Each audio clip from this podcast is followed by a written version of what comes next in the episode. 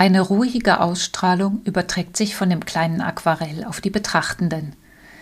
Der Künstler baut das Bild aus festgefügten, aber gleichzeitig durchscheinenden Flächen auf. Der Nass in Nass Verlauf der Farben und der duftige Farbauftrag bestimmen die Bildwirkung. Vertikale Linien erinnern an Baumstämme, die grüne Form am Bildrand an eine Landschaftsformation. Das Bild mit dem Kahn am Ufer ist eine Erinnerung Hans Thuas an den Spreewald. Hier verbringt er seine Kindheit, bevor die Familie nach Köln umzieht. Das Bild erinnert zugleich an die Tunis-Aquarelle von August Macke. Thua hat kurz bevor er es malt, den Nachlass des im Krieg gefallenen Freundes in dessen Bonner Atelier gesichtet und sortiert.